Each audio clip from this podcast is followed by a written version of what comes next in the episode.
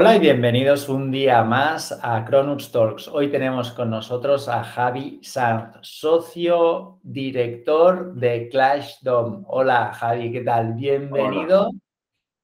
Hola, buenas Eduard, ¿qué tal? Pues muy bien, teníamos muchas ganas de, de, entrevistar a alguien como tú, que está metido 100% en lo que es un estudio de desarrollo de videojuegos entonces, antes de nada y para empezar, dinos un poquito, pues, quién es Javi Saab, cuál es tu background, de dónde vienes y cómo has acabado eh, teniendo exposición dentro del mundo blockchain y concretamente dentro del Play to Earn. Vale. Bueno, pues mi background, yo soy, de por formación soy diseñador gráfico, he estudiado temas de, multimedia, eh, aplicada a publicidad también. Y, entonces hace unos cuantos años me junté con mi, el que es ahora mi socio formal, Enrique García.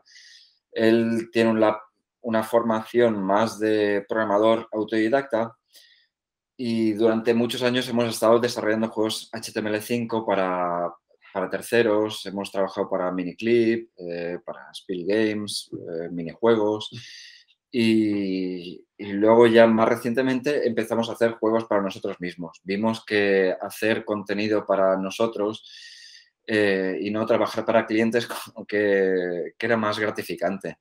Y, y entonces este cambio a blockchain que hemos hecho ha sido justamente en, por tirar más en esa dirección, romper más con, definitivamente, con el desarrollo para clientes y trabajar en algo que nos motive a nosotros personalmente. Y es esto de, de Classroom. Empezamos de forma muy casual, eh, porque un cliente justamente nos pidió hacer un, un desarrollo de un juego para un Layer 2 que tenían montado en, Ethereum. Eh, y ese fue nuestro primer contacto con, con juegos para, para, blockchain. Luego ya nos, se nos puso en contacto un, un conocido del mundillo de HTML5 diciendo que en el blockchain de Wax están dando unas grants, unas becas para, para desarrollos y aprovechamos la, la ocasión para empezar a, a, montarlo y luego hemos visto que, que, el potencial está ahí, que es muy interesante y aquí estamos, llevamos ya un año y pico con, con el proyecto este de Classroom. Perfecto. Y entonces, mm, a ver, yo ya, ya lo tengo un poco en mente, pero explica, explícanos más en profundidad qué es Clashdom, qué marcas englobáis y, y, cuál es vuestro fit dentro del mercado. Vale. Eh, es que a nosotros nos interesa no la fase, eh, esta especulativa actual, sino intentamos mirar un poquito más allá, la adopción masiva y dónde puede acabar llegando los, los NFTs. Eh, entonces, lo que tenemos planteado es, es un portal de, de, minijuegos accesibles, casual, que cualquiera puede entrar ahí a, a, jugar desde el minuto cero sin necesidad de leerse un white paper súper denso que te explique los tokenomics y tal. Eh, queremos montar para, algo... Para, para, que yo lo entienda y quizá la gente que nos está escuchando también lo entienda. O sea, si yo quiero empezar a jugar a cualquier juego de Clydestone, yo puedo entrar con mi teléfono móvil o con mi desktop uh -huh. y entrar directamente, descargarme el juego y empezar a jugar. ¿Cómo funciona? Explícanos un poquito vale. todo este proceso. Es, es, un, es un portal de videojuegos, entonces se, se, juega desde el navegador. Lo podrías hacer desde el móvil o desde el ordenador. Y el, tema es que hay una sinergia entre el producto que queremos montar nosotros, que es algo muy accesible y, y liviano, eh, algo que, puedas compartir con, tus amigos, con tu pareja, con tus padres, eh, y, y, y, el blockchain donde estamos nosotros establecidos. Wax también es un, es un wallet, bueno, tiene un blockchain y, un wallet particular que se llama Wax Cloud Wallet, que te puedes crear en cuestión de, un minuto. Es súper fácil. Te, te, creas un, haces login con tu cuenta de, Google, de Facebook, etcétera, y lo puedes poner todo en marcha en cuestión de nada, eh, un minuto. El, el, tema quizás más, eh, más delicado para, para, usuarios nuevos sería empezar a, a conseguir eh, los tokens de, de, Wax, que eso ya implica pues un paso por, por algún exchange, por Binance Y, creo que este es el punto más, más delicado que, hace de barrera de, entrada de nuevos jugadores. Este conseguir los tokens.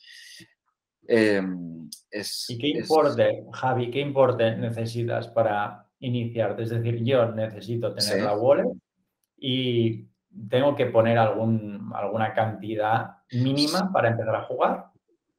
Bueno, em, es que nosotros ofrecemos dos tipos de, juegos. Sería, bueno, tenemos unos cuantos juegos, tenemos cuatro juegos ahora mismo, Puzzle, Tower Defense, eh, juegos de Match 3, cosas así muy eh, conocidas por todo el público. Em, entonces tú podrías jugar estos juegos eh, en modo player versus player contra otra persona echas tu partida, si ganas más puntos que, que tu rival, que juega de forma síncrona, eh, pues le ganarías, ¿verdad?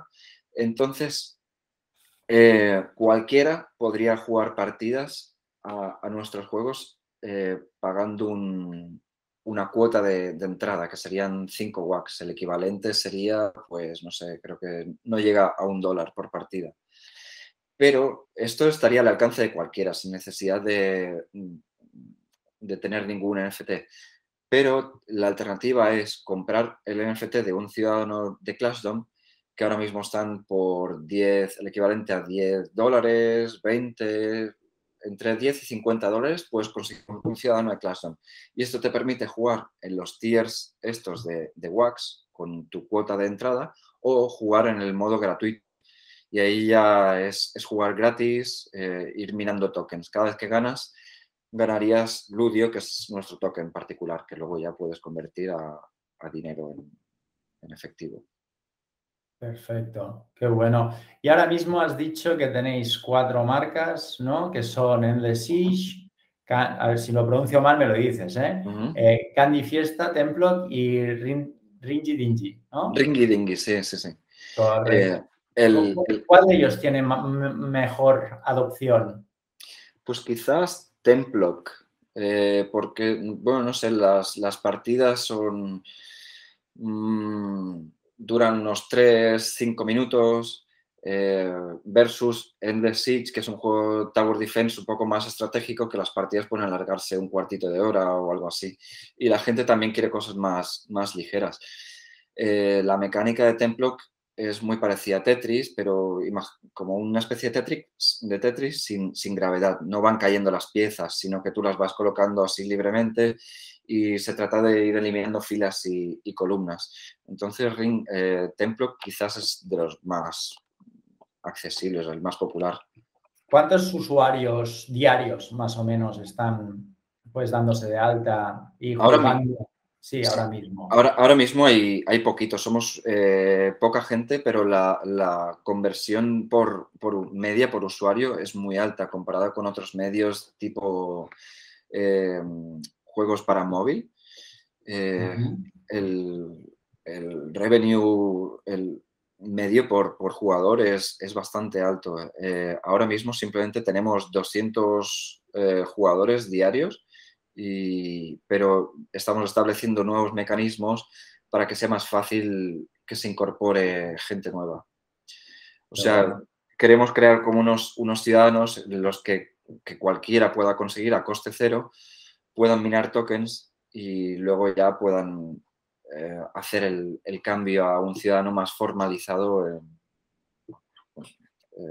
bueno, estamos ahora trabajando en, esto de la, Y a, nivel de monetización, para, para entenderlo, ¿eh? para que el usuario sea alguien que se plantea pues desarrollar un juego o pues tener exposición dentro de la industria, eh, entiendo que pues lo primero es desarrollar el juego, eh, tener un token y pues emitir este token con sus tokenomics y demás.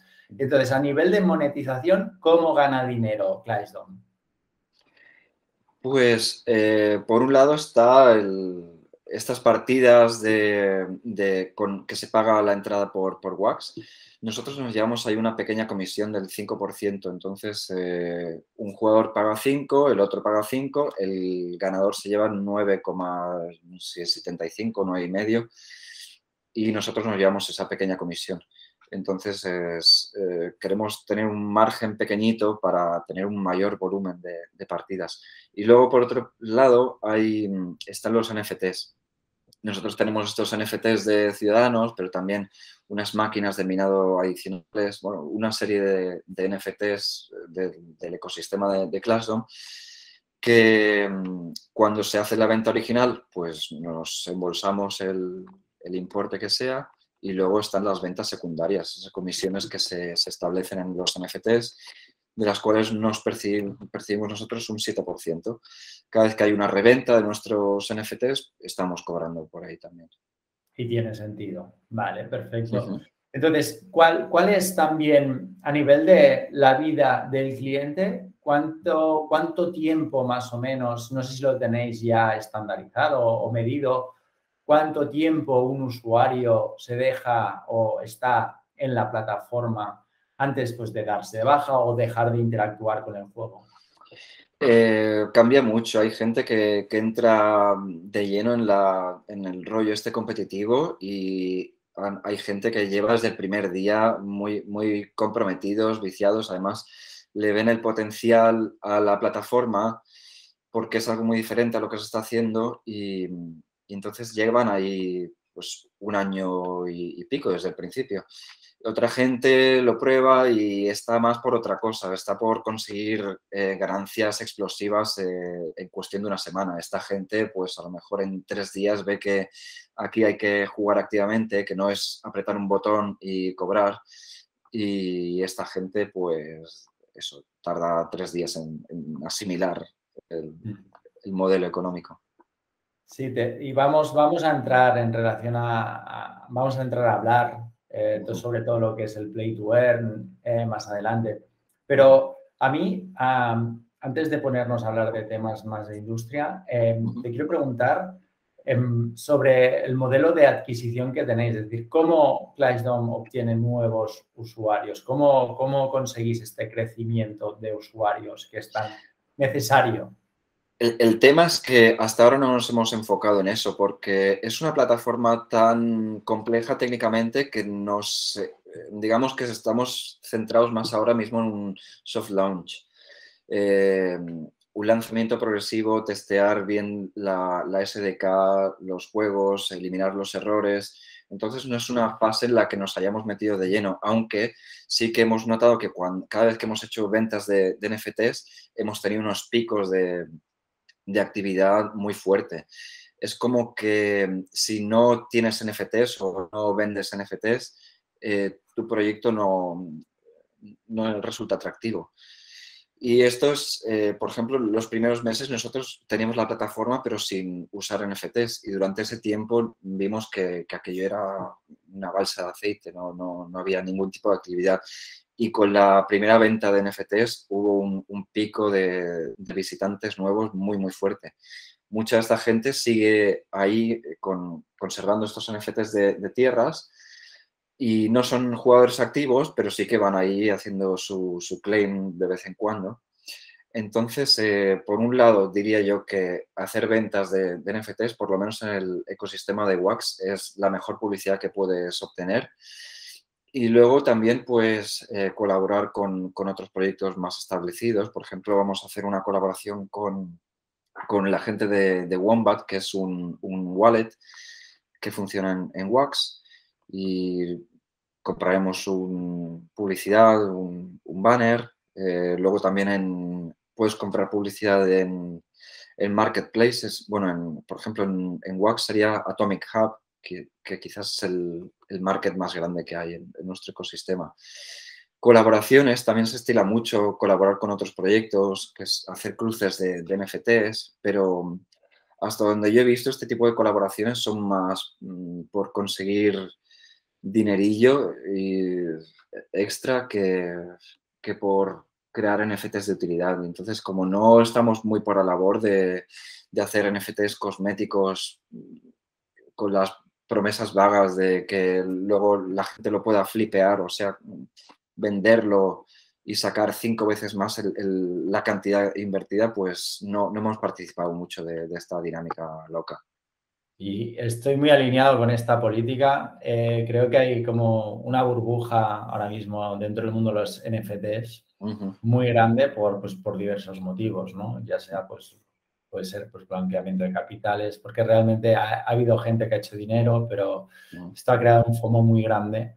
Entonces, me, me gusta mucho que, que, players que están dentro del sector se desmarquen de esta, pues, de esta tendencia. ¿Y, qué, qué, opinas tú en relación a la burbuja de, de los play to earn y de, de los NFTs que, que hay actualmente? ¿Cuál es tu punto de vista? Vale, el, el problema es que es que eh, los NFTs se han desarrollado más visiblemente en Ethereum. Eh, y Ethereum es una, a pesar de que hay NFTs en Wax, en Solana, etcétera, etcétera, em, los más visibles, los que han movido más, más pasta, han sido en, la red de Ethereum, que tiene unos costes de gas altísimos, que cada transacción a lo mejor son 50, 100 dólares. Entonces eso ha hecho que para que sea rentable eh, pagar esas fees, esas, cuotas de, gas, eh, que tener un valor descomunal. Y eso ha, propiciado que se vaya de madre, que, se, coger un,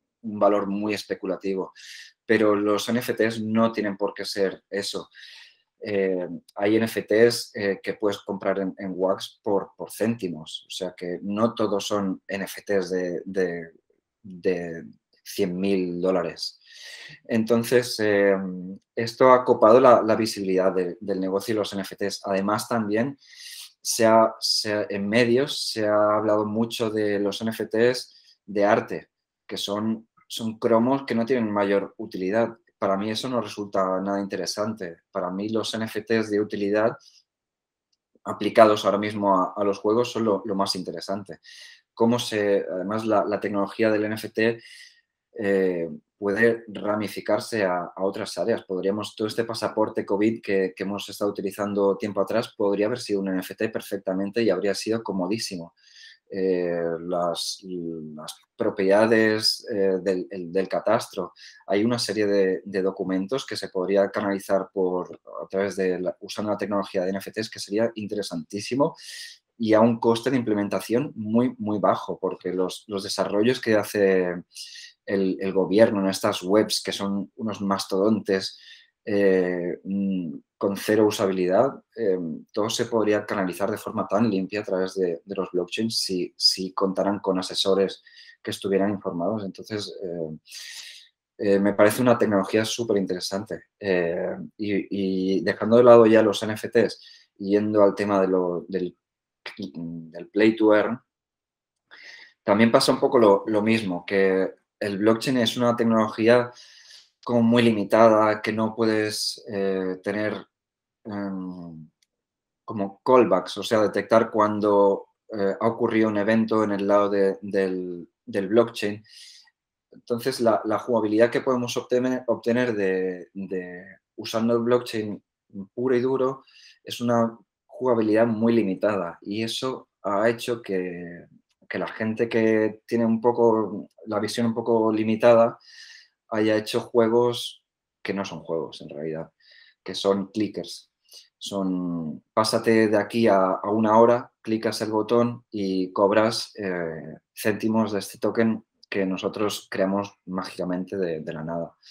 Y, eso también ha creado una fase primera de, lo que es el pay to earn un poco eh, especulativa y, estúpida. Cuando el valor del token pasa el, FOMO inicial, el valor del token se desploma, eh, la gente empieza, se le cae el, ¿sabes? Es como el, cuento este del vestido del, emperador. Se dan cuenta que el, este, que el emperador va desnudo y que cuando el token vale cero, esa rutina que hacían ellos de, de clicar a un botón tres veces al día durante todas las semanas, eh, es un poco estúpida, que no había en un juego que sustentara ese proyecto.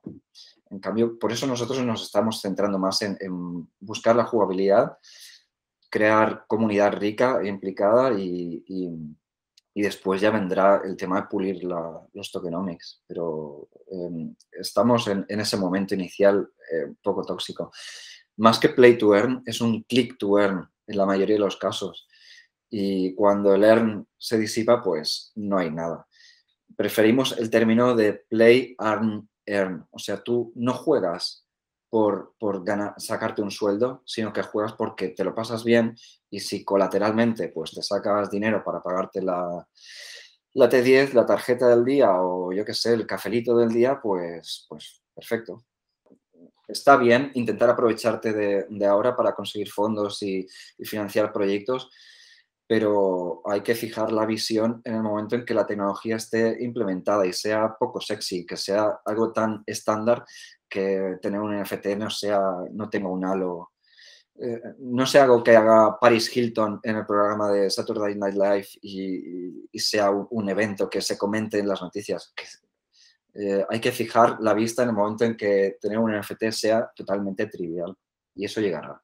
Mm, es que es replicable uno a uno con las .com. Cuando empezaron a salir las webs y los portales, Terra, era todo súper especulativo.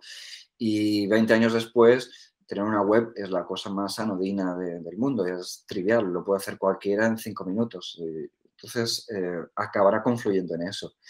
Y sería muy interesante que, los play to earn se cristalizasen en, algo así, que tú te pases meses o años jugando a un juego y cuando decides quitarte de él, pues coges esos NFTs y se los vendes a alguien. Eh, y recuperas algo de lo, que, de lo que te ha costado, justo como lo que ocurre en los videojuegos, cuando tenías el, CD en formato físico. Lo juegas un tiempo, cuando te cansas, ya has tenido esa experiencia, lo vendes y recuperas algo del dinero. Pues no sé, no se tendría que aspirar a mucho más que, eso en realidad. Volver a la idea romántica de, de, los videojuegos en su esencia, que es que al final es, bueno, sí, he jugado y disfrutado, al final tú juegas para pasar el rato y si, si además pues te dan algo, pues lo que dices tú, para pagarte el café, pues bienvenido. Pero, pero si hay gente que entra en el ecosistema, en el mundo del Play con la intención de ganarse la vida o de subcontratar a gente para que acabe jugando con su cuenta, es decir, ¿qué, opinas tú de este, de este tipo de prácticas? Hay gente, en, por ejemplo, en Clashdom que que habéis identificado que intenta, intenta realizar este tipo de prácticas? Mm, no, como mucho hay, gente que a lo mejor da la sensación de que comparte la cuenta con, su familia y están todos ahí picando piedra constantemente, pero em, sí, que, sí que hay interés ¿eh? y preguntan por el tema de cuándo podría alquilar mi ciudadano, pero es que es que está el, sistema de, scholarship, de, becas de, de, Axe Infinity como referencia. La gente eh, conoce ese, programa y piensa que es lo normal o piensa que es algo que, todos los proyectos tenemos que implementar por defecto. Y no es así, no sé. Eh, yo preferiría que todos esos jugadores filipinos pudieran comprarse por 20 dólares o 10 dólares algo asequible, su propio NFT, y pudieran trabajar para ellos mismos, no estar trabajando para un ejecutivo que no tiene tiempo para jugar. Ya, ya pasaba esto antes de, eh, de ejecutivos que no tenían tiempo para, para jugar a Warcraft y contrataban a, subcontrataban a gente de, terceros países. Se hablaba de que había incluso cárceles en la China que obligaban a, los presos a, estar ahí farmeando, matando jabalíes virtuales para que el ejecutivo en Estados Unidos cobrase su, oro, subiera su, experiencia. Pagar a alguien para que se divierta por ti. Y, la otra persona ni lo disfruta porque es, está obligado a, jugar. Es, es un poco absurdo. Gente que, está sistemáticamente echando partidas una tras otra, tienen, acumulan, no sé, eh, un, chico, estuvimos viendo ayer las stats y tenía como 48 horas de, juego, eh, que es una barbaridad. Entonces el, token eh, puedes optar por venderlo conforme lo vas generando, pero hay otra gente que también va minando y lo acumula. También en perspectiva al momento en que lleguen más usuarios y el token se, revalorice o que se haya generado más, eh, más utilidades en torno al, token. Entonces sí que, sí que hay una gente que se puede ir sacando cada día, pues, eh, sé, eh, unos cuantos dólares, unos pocos dólares, no sé. pero creo que potencialmente la, la jugada más interesante es minar, jugar a tu ritmo sin ningún tipo de presión. Lo que harías antes en, Candy Crush, pues lo haces en, esta plataforma y al final del mes le das a los botoncitos, conviertes a, euros y tienes para pagarte, yo qué sé, pues las tarjetas de, metro. Nada, nada muy eh, especulativo, pero hombre, ya es más de lo que te estaba dando Candy Crush. Y si te suena la flauta y nosotros seguimos haciendo bien nuestro trabajo, eh, este token lo acumulas y a lo mejor al cabo de un mes eh, pues está revalorizado. No, no es plan de entrar en esta dinámica especulativa, pero yo ahora mismo sé que estamos en un momento bajito y los tokens tienen margen de, revalorizarse. Perfecto. Entonces, eh, me interesa mucho la, la pivotación que hicisteis dentro de ClashDom de ser un player pues tradicional, ¿no? De web 2.0 a, un player donde pues eh, decidisteis remunerar con tokens eh, soportados con tecnología blockchain a vuestros usuarios. ¿En qué momento hicisteis el clic? Dijisteis, oye, aquí hay una oportunidad, nos tenemos que volcar 100% con esto. ¿Qué, ¿Qué, pasó exactamente? Pues, pues fue el, ese mm, esos primeros meses de, 2021 que, los NFTs estaban haciendo unas ventas masivas, eh, específicamente en, en, Wax, Alien Worlds hizo una venta que fue relativamente bien eh, de NFTs, pero luego los NFTs iban cogiendo ahí cierto volumen de, de lo que es, la gente había pagado inicialmente 50 dólares eh, al poco tiempo están rondando los 300 y estas tierras virtuales de Alien Worlds eh, pues te van dando pasivamente un, token. Entonces, cuando, cuando encajas ahí el, volumen potencial de, todo esto, pues dices, es que nos sale mucho más a cuenta tener un producto propio, generar utilidades, no sé, ir, ir creando este ecosistema que que seguir trabajando para, para clientes, que allí haces un, juego y no lo reamortizas eh, tantas veces. Aquí es, es, crear un servicio para los jugadores, es, mucho más interesante. Entonces, fueron, fueron esos, eh, los primeros meses de 2021 cuando la cosa iba cogiendo cierto volumen y particularmente cuando nosotros hicimos nuestra primera venta de, de NFTs. Qué bueno. Y entonces, más allá de, todo lo que es eh, y el mundo quizá del play to earn los NFTs, tú como persona y que se dedica al ecosistema blockchain, ¿qué oportunidades ves? Eh, si hay alguien que quiere iniciarse dentro de, pues, del mundo de los play to earn, de los NFTs, incluso alguien que no tenga ni idea de programación, ¿hay alguna oportunidad ¿O qué consejo le darías sobre todo a este tipo de personas que, ven, que, creen en el ecosistema, que quieren empezar pero no saben por dónde tirar? Pues si, si no tienen ninguna, eh, depende de sus skills, eh, básicamente se trata de reconocer tú dónde puedes aportar más, pero así respondiendo en, general, yo creo que donde hay un vacío interesante para, para rellenar es en la adopción, en bajar el umbral de, entrada, de hacerlo comprensible eh, para, la, para, el público general, porque es que ahora mismo se hace una barrera durísima. Eh, si tienes que poner mucho de tu parte con, este FOMO de, hostia, me voy a perder eh, estos miles de euros gratis mensuales. Eh, si, eso te, estimula, entonces vas a hacer tu investigación y todo eso, que sí, que es el stake, eh, las diferentes blockchains y tal. Pero se trata de, hacer la plataforma, todas las blockchains toda la tecnología más accesible a, la gente. Y, y el que trabaje en esa dirección creo que conseguirá buenos resultados. Ponme algún ejemplo, quizá, para, que la gente lo tenga más claro. Pues mira, es, lo que te comentaba antes. Eh, para, participar en, en Clashdom es muy fácil crearte una billetera. Es cuestión de cómo te crearías una cuenta de, TikTok o de Instagram. Eh, muy, muy fácil. El problema es eh, meter tu dinero allí, hacer el primer pago.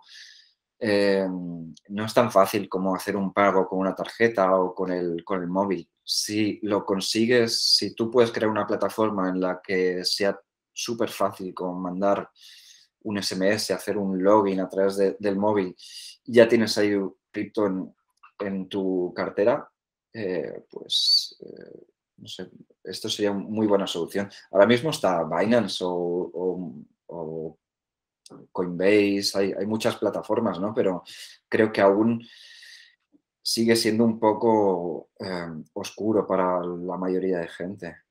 Y, se, hace muy pesado para, la gente saber las diferentes alternativas de blockchains, o saber cómo funcionan las particularidades, cómo se gestionan la CPU, si, si, o el gas, los costes de gas. Si consigues traducir todo eso a un lenguaje más de la calle, creo que puedes aportar mucho y ganar mucho en el proceso. Totalmente. Aparte, yo creo que es una barrera de entrada muy grande y es lo que confirma un poco la reticencia de todos los escépticos, ¿no? De decir, no, es que no, no, esto de la blockchain, esto de las criptomonedas, lo ves, es que es tan difícil y realmente es, es una pena porque pues, una vez has pasado esta barrera de entrada, que para los que somos, estamos más acostumbrados a la tecnología, pues no es tanto, pero la gente que, pues bueno, un usuario más tradicional, gente pues más de 40, de 45 para arriba, pues sí que le puede suponer un mundo. Pues, es que, perdona, ¿eh? es que a nosotros este primer desarrollo que hicimos para, para esta gente de, que trabaja con, Ethereum, nos ofrecieron pagarnos en Ethereum, claro, obviamente les, salía el Ethereum por las orejas y, yo no estaba muy por la labor, pues me da una pereza bárbara ahora investigar cómo me hago una, una wallet y si lo hubiera cobrado en Ethereum en aquel momento, ahora, vamos, eh, estaría, la cuenta tendría algunas, algunas telarañas menos, vamos. Ya, ya, ya. Bueno, y aparte, aparte del hecho, no, no solo del hecho operativo, sino del hecho también fiscal y normativo, ¿no? De decir, oye, esta gente me quieren pagar en Ethereum, ¿cómo puedo hacer? A ver, si estamos hablando de cantidades muy pequeñas, quizá el riesgo es pequeño, pero, pero si ya la cosa empieza a ser un recurrente, bueno, ¿cómo puedo hacer yo para regularizar toda esta situación? ¿Cómo lo declaro Hacienda?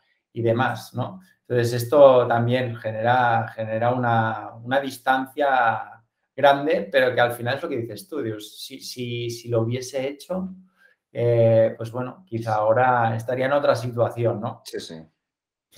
Sí, por eh, contar con una asesoría de confianza es, muy importante. Yo estoy muy contento con, el trabajo de, modo cripto y, y Digital. Y, y, la verdad es que eh, si te ayudan, es un tema muy, muy denso. Y si es una gente proactiva que, te va un poco detrás tuyo eh, pidiendo, oye, eh, me tienes que pasar el informe este, te lo dan todo un poco mascadito, porque es que ya montar tu negocio de cripto tiene sus complicaciones. Y si aparte tienes que lidiar con toda esta parte de, de la asesoría y de la regularización, pues es, te drena la energía mental y, el tiempo, vamos. Entonces, contar con gente de confianza es, clave. Genial, Javi, me ha encantado esta cuña publicitaria, que no lo, has, he dicho yo, lo, has dicho tú y tampoco te lo he pedido, así que me encanta que salido espontáneo. No, no, es que sin vuestra ayuda, vamos, estaría, estaría calvo ya. es, que es, muy complejo y, para la gente que nos... Uno se tiene que dedicar a lo que, a lo que sabe. Exacto, en este caso, desarrollar videojuegos para que la gente esté todo el día enganchada, pues y en nuestro caso, pues hacerle la vida más fácil a nivel pues, normativo y fiscal a, todas las empresas que decidan emprenderse dentro del mundo del blockchain. Está claro. Entonces, mm, más allá de los play to earn, ahora mismo pues hay muchos proyectos eh, pues tanto de DeFi como, bueno, de diferentes eh, casuísticas dentro del mundo blockchain. ¿Qué proyectos eh, tú como persona pues, que está invertida en el sector me podrías decir, ostras, estos proyectos, a pesar de no ser un consejo de inversión, son unos proyectos que a mí me llaman la atención por X, Y, Z. ¿Cuáles destacarías?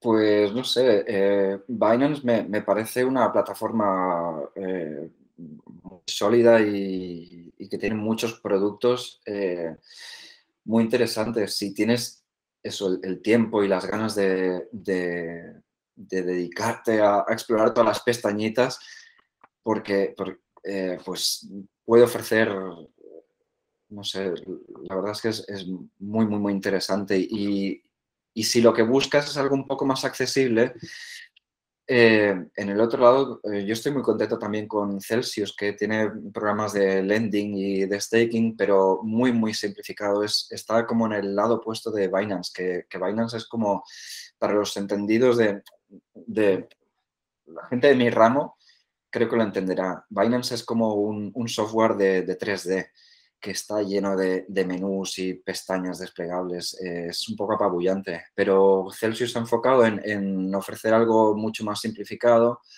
Eh, tienes tus, tus revenues eh, semanales y, no, se, no se han preocupado por añadir más utilidades que, lo hagan más oscuro el, tema.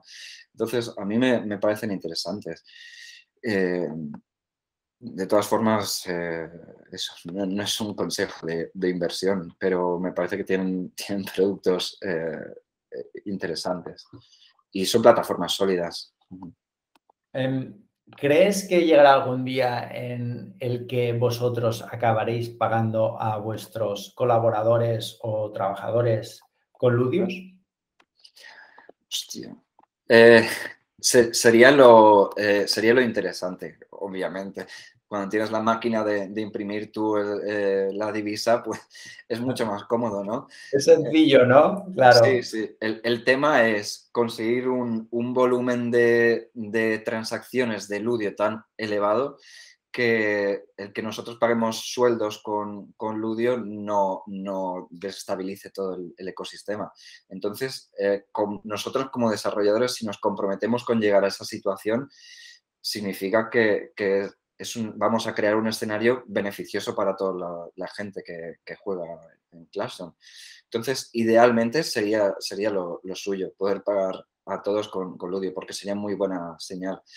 Pero, pero bueno, no, hay ninguna... Ahora, mismo no está en el, No está en el horizonte, en el roadmap, ¿no? No.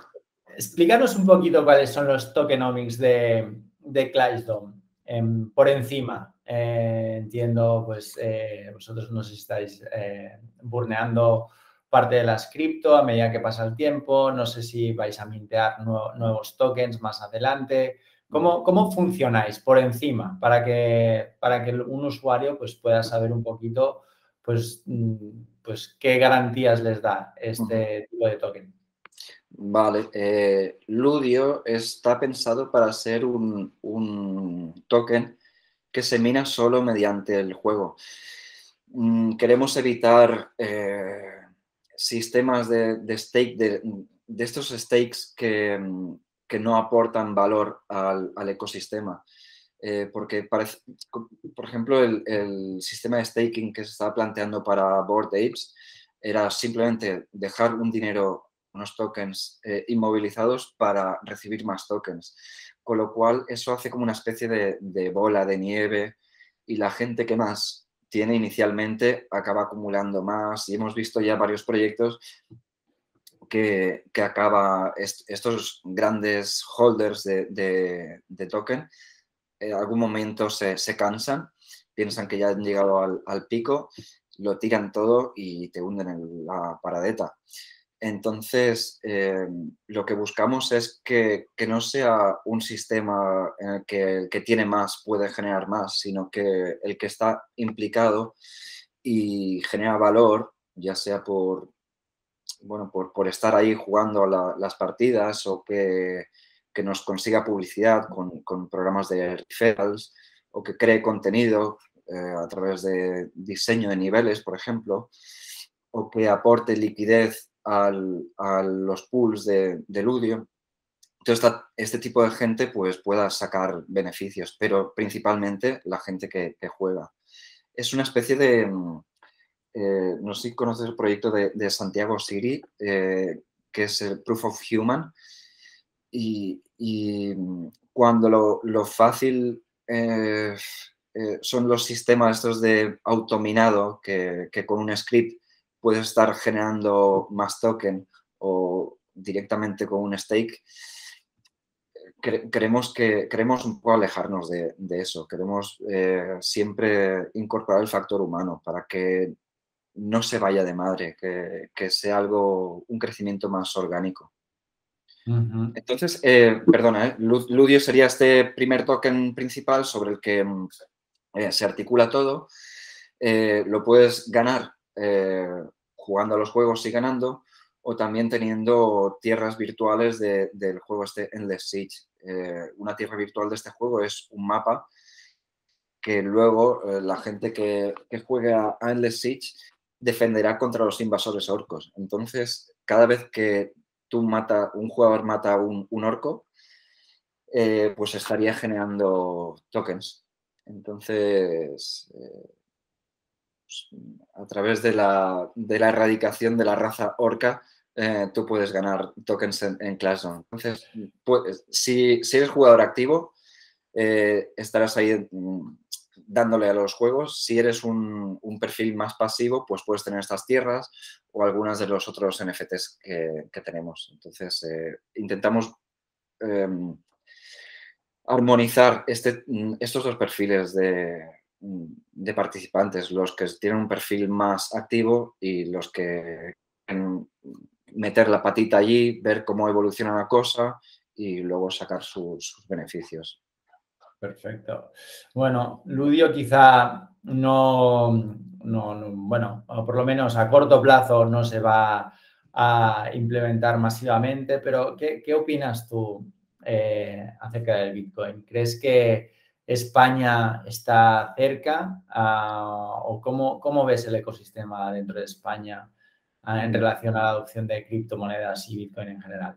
Mm, mm, pues eh, mal, no, lo veo en el horizonte inmediato, lo veo más como algo que, que llegará de forma muy orgánica si termina de llegar. Eh, primero fue El Salvador, eh, ahora esta semana ha sido, ¿qué ha sido? República. República Centroafricana. Exacto, sí.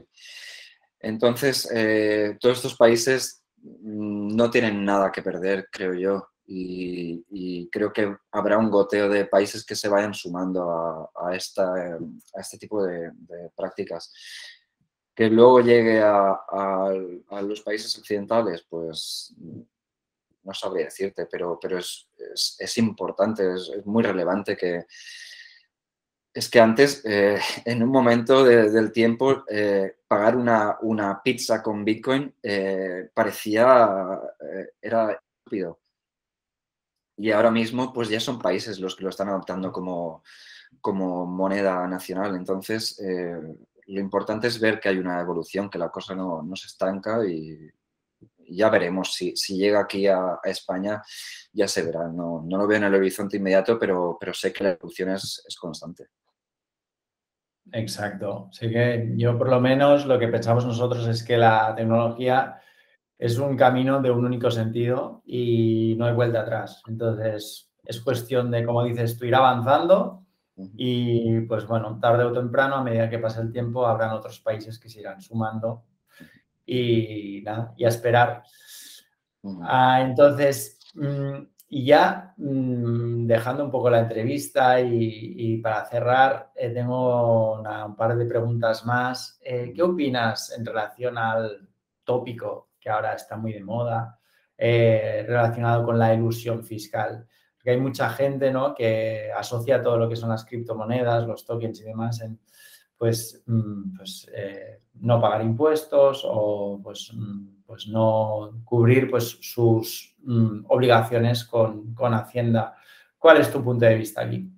No sé si en algún momento necesitas aflorar todo, todo ese esas divisas que has ido amasando durante, durante años, no sé, te, creo que estás barriendo el problema para adelante y al final pagar impuestos, pues todos nos beneficiamos de las estructuras de, la sociedad.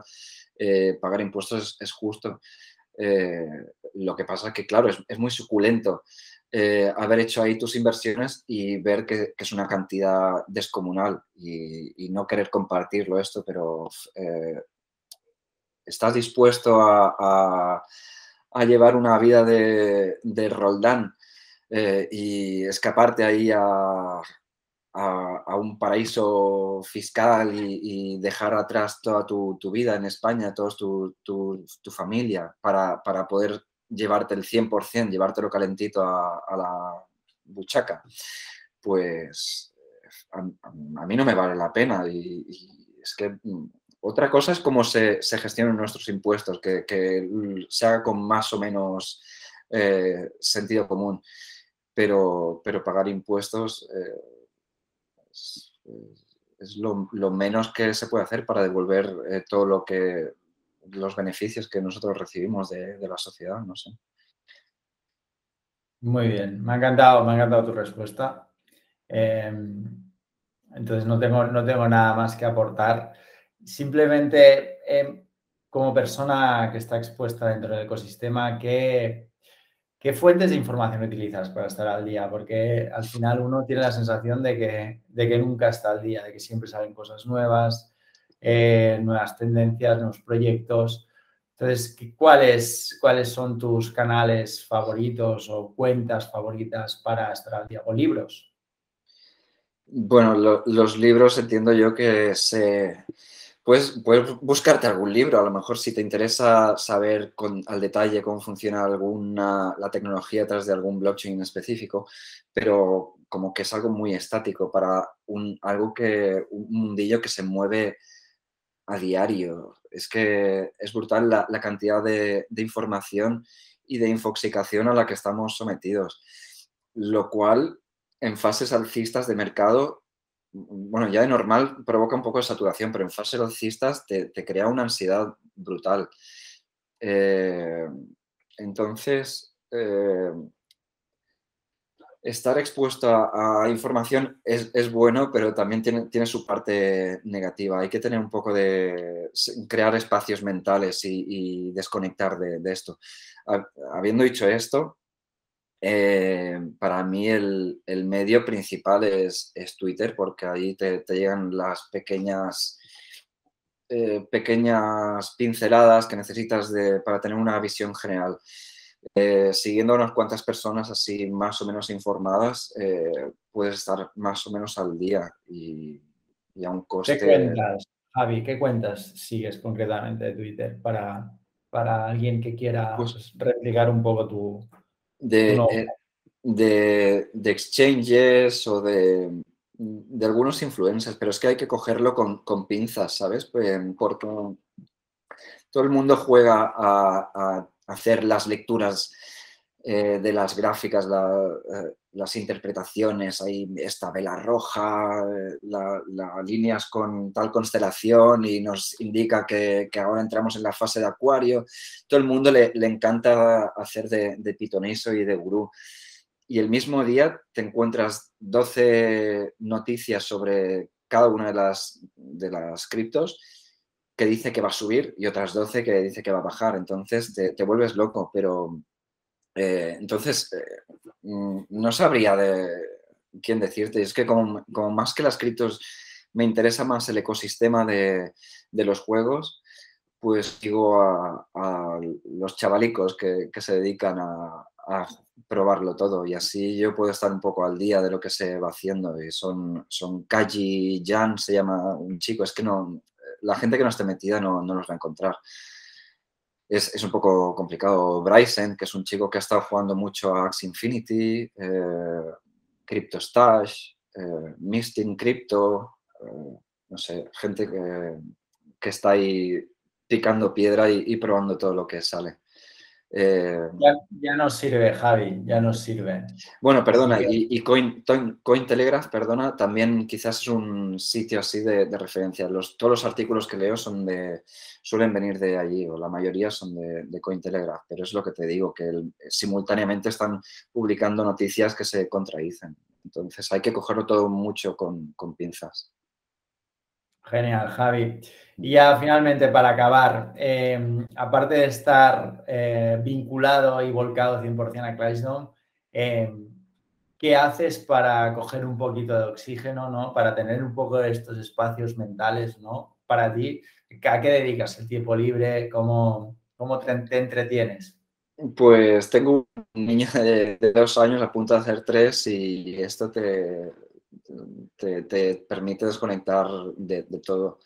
Entonces, jugar con, el niño, hacerle inventillos de recortar eh, cartones y mm, cartulinas, hacerle maquetas para los Playmobil o eh, pues básicamente con el niño. Y luego si tengo algún tiempo libre extra, también me gusta las plantas, eh, manipular las cosas con las manos, llenarme las uñas de, de mugre y todo lo que sea romper un poco con, el día a día. Pero, pero también es, difícil romper la, adicción y estar con el móvil eh, consumiendo noticias constantemente. Y, eh, entonces, eh, intento luchar contra eso, pero, pero tengo los dos grandes aliados, que son mi, hijo, mi, mujer y, y las plantas.